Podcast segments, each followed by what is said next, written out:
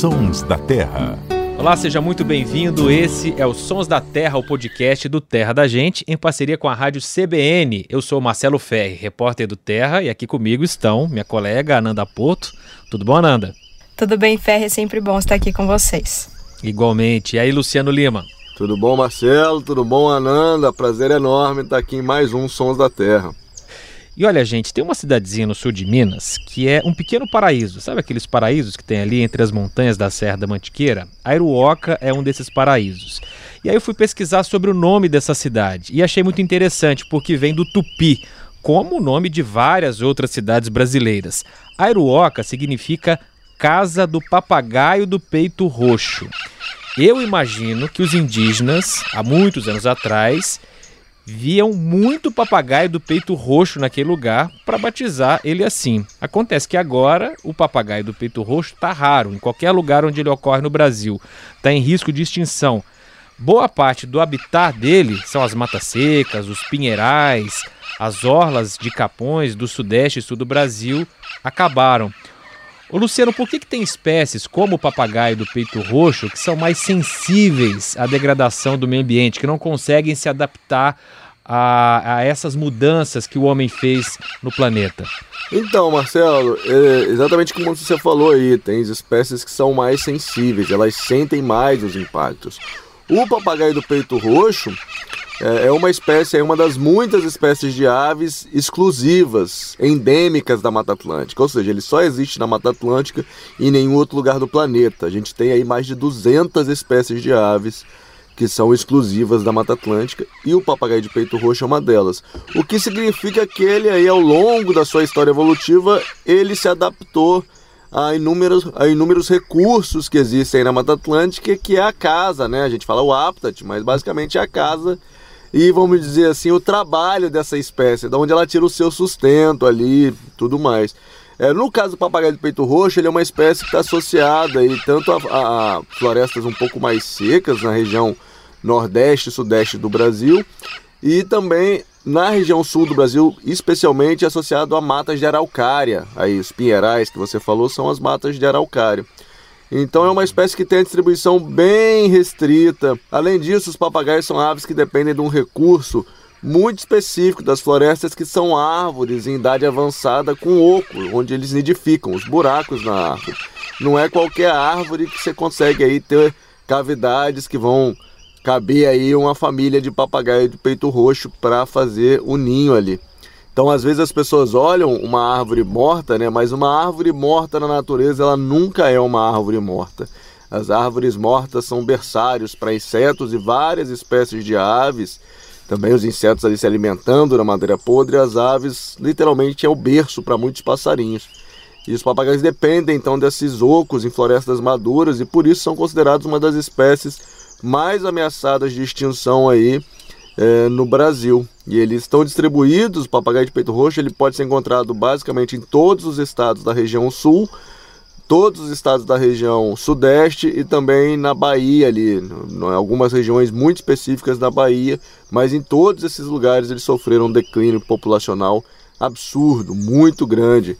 Tem um artigo que é muito emblemático, um artigo escrito por um pesquisador é, no final do século XIX, lá para os anos de 1890, é, e ele relata que na região de Nova Friburgo, ali na região norte do estado do Rio, o papagaio de peito roxo era a espécie de ave literalmente mais abundante. Que qualquer lugar que você olhava você via esse papagaio. E atualmente existem pouquíssimos registros, é uma espécie considerada praticamente extinta no estado do Rio de Janeiro, mostrando que de fato esse bicho tem passado aí que a gente fala em uma séria redução populacional, o que justifica ele ser considerado uma espécie ameaçada de extinção. E, e, é muito bonito, né? Ele é um papagaio, como aqueles que a gente conhece popularmente, tem uma manchinha vermelha na testa e, como o nome diz, tem o peito roxo, como se ele tivesse um babador roxo assim no peito. Se você tá curioso, entra lá no nosso Instagram agora que a gente vai colocar fotos lá do papagaio do peito roxo. E por ser muito bonito, esse bicho foi muito caçado, foi muito capturado. Vários foram para a Europa na época da, da colonização. Ananda, você recentemente esteve lá em Campos do Jordão e acompanhou um projeto para tentar salvar essa espécie, né? Como é que foi é, essa reportagem? Como é que é esse trabalho? Isso, foi mesmo. Nós fomos para lá é, porque lá é uma das regiões, né, É, os pesquisadores falam que a maior concentração do papagaio de peito roxo na região sudeste está ali em Campos, né? A estimativa é que existam 5 mil papagaios de peito roxo no mundo e 180 estão só lá em Campos do Jordão e são espécies residentes lá. E, e assim, é, o motivo para essa concentração lá está justamente ligado ao que o Luciano explicou, né? Que lá é uma região, uma, um remanescente de Mata Atlântica muito importante, com matas de araucária. Então ele encontra ainda ali um refúgio, né, um lugar protegido para ele viver, né? Tem o Parque Estadual, que é onde está sendo feito é, boa parte desse desse estudo, desse, dessa tarefa aí para proteger o papagaio, é o projeto de conservação do papagaio de peito roxo, que é um projeto pioneiro assim ali na região mesmo, porque embora muitas pessoas já fossem lá para observar a ave, já ocorressem alguns levantamentos esporádicos ao longo do ano, agora iniciou esse projeto que vai ser um projeto contínuo, né, que eles vão monitorar as espécies, acompanhar ciclos reprodutivos e poder assim trazer boas novas aí para a história do papagaio, né? O objetivo é tentar melhorar é, e amenizar os impactos e a gente acompanhou uma das etapas né, do, desse projeto que foi a busca por cavidades. Né? A gente acompanhou os pesquisadores procurando ocos em árvores onde poderiam ser ninhos para os papagaios e também é, acompanhamos assim um momento que foi especial que eles instalaram mais de 60 caixas ninhos, né, que são ninhos artificiais, ao longo do parque estadual ali, também em áreas ao redor, propriedades particulares, para que o papagaio pudesse nessa estrutura né, que eles ofereceram reproduzir. E uma das, das caixas ninhos já tinham dois filhotes, então foi muito especial, assim, um momento é, celebrado, né, porque imaginar que a espécie aceitou esse ninho artificial e que eles estão contribuindo com a reprodução dela é muito mágico, né? E a gente acompanhou então esse processo, eles, os pesquisadores anilharam as aves, coletaram penas, fizeram análises para poder assim ter o máximo de informação possível e continuar a cada ano trazendo mais informações e novas estratégias para proteger e melhorar, né, a questão do papagaio não só em campos, mas em outras áreas, né? Tinham pesquisadoras lá que eram do Paraná, então é uma integridade muito grande assim e não é só proteger o papagaio. O papagaio talvez seja ali a espécie principal, mas ela acaba atingindo todas as outras espécies ali que dependem desse ambiente, dependem da araucária, por exemplo. Aí eu assisto um esforço desse, né? Não é o um único, tem vários projetos no Brasil para proteger o papagaio do peito roxo, com a instalação dessas caixas ninhos, né, que são ninhos artificiais de madeira, uh, eh, para monitorar, pesquisar o bicho. E aí fica aquela reflexão: para que um esforço tão grande? Você consegue me ajudar a responder, Luciano? Para que brigar e lutar tanto para proteger uma espécie? Qual que é a utilidade, a importância dela para a ecologia da Mata Atlântica?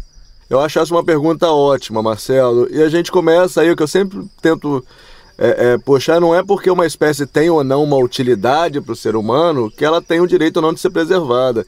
É, é toda espécie tem o direito inerente à vida. A gente parar para pensar aí, eu uso muito a metáfora aí com o quadro da Mona Lisa. Qual que é a importância do quadro da Mona Lisa para a humanidade? Ninguém pode usar aquele quadro ali para fazer fogueira, ninguém pode usar aquele quadro para tampar um buraco da chuva. O quadro da Mona Lisa é, é, comprova a genialidade de um ser humano que foi que pintou e tal, então por isso a gente mantém. E, e, e basicamente para mim tudo na natureza é, ele tem direito de existir simplesmente por já existir. Mas além disso, o papagaio do peito roxo ele tem uma importância ecológica muito grande aí em termos de é, dispersar fruta, embora geralmente os papagaios, os psitacídeos, de modo geral, acabam se alimentando das sementes e acabam destruindo, mas quando eles levam a semente para lá, para cá, eles acabam deixando cair.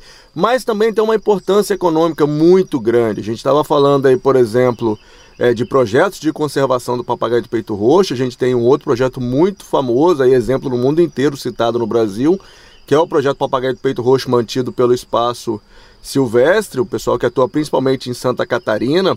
E é, é incrível, já tive a oportunidade de ir lá e visitar e como as pessoas locais abraçaram o papagaio nas cidades onde o projeto tem atuação e como virou um símbolo de identidade desses lugares. Inclusive, eles têm um nome super carinhoso para o papagaio de peito roxo lá, que é o Roxinho. Eles chamam o papagaio de peito roxo de Roxinho.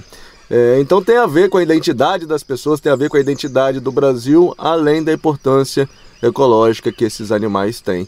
Então, quando a gente fala de conservação de uma espécie, independente dela ter uma utilidade ou não para o ser humano, ela sempre vai ter uma utilidade para a natureza e só pelo fato dela já existir, ela tem o direito de continuar existindo. Muito bem respondido, Luciano Lima. Gente, obrigado por mais essa parceria hoje aqui no Sons da Terra.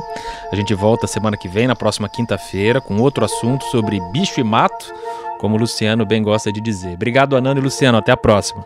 Tchau, gente. Até a próxima. Tchau, tchau. Até a próxima, pessoal. A edição e a finalização foram do Samuel Dias.